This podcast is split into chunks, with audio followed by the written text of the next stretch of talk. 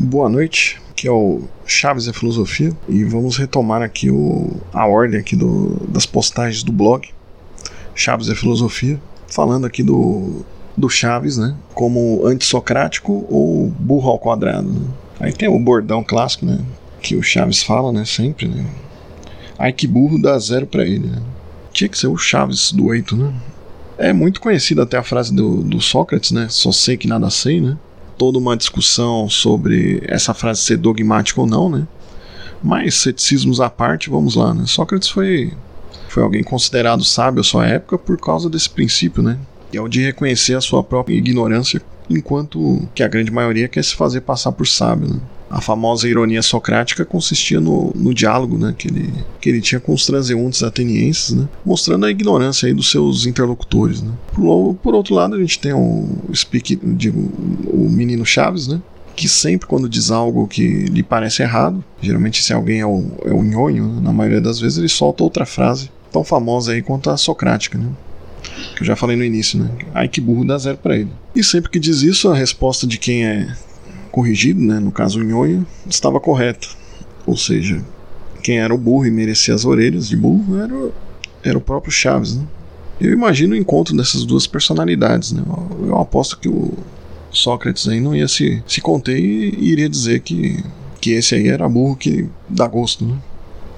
o Chaves no caso, né? Pois além dele não ter consciência da sua ignorância, ele ainda corrige os outros quando não é necessário. Né?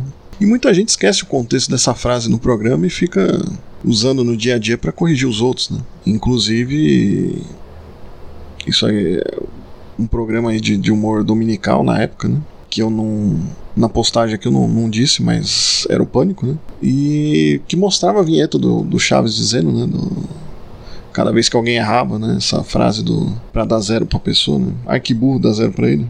E principalmente depois de deles mostrarem aí o campeão mundial dos burros, né, o Kiko, né, no programa. Né.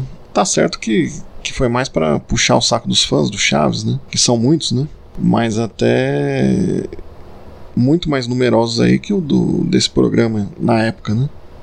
Essa postagem aqui, inclusive, é bem antiga, de 2009, né. Na época, esse programa aí estava no auge, né e inclusive acabou, né? Mas é engraçado a gente ver aqui, né? De, que teve um desprezo né, no começo, né? Da, pelos produtores do programa quanto ao poder aí do, do dos comediantes, né? Pela, o desprezo dos comediantes pela atração do, do Chaves, né? E no segundo programa aí que eles tiveram um pico de, de audiência, eles se caracterizaram aí como os personagens do Chaves, né? Eles viram aí o quanto é, representativo aí, o seriado mexicano e tiveram essa audiência grande aí e acabaram fazendo essa caracterização depois, né? Mas por fim, né?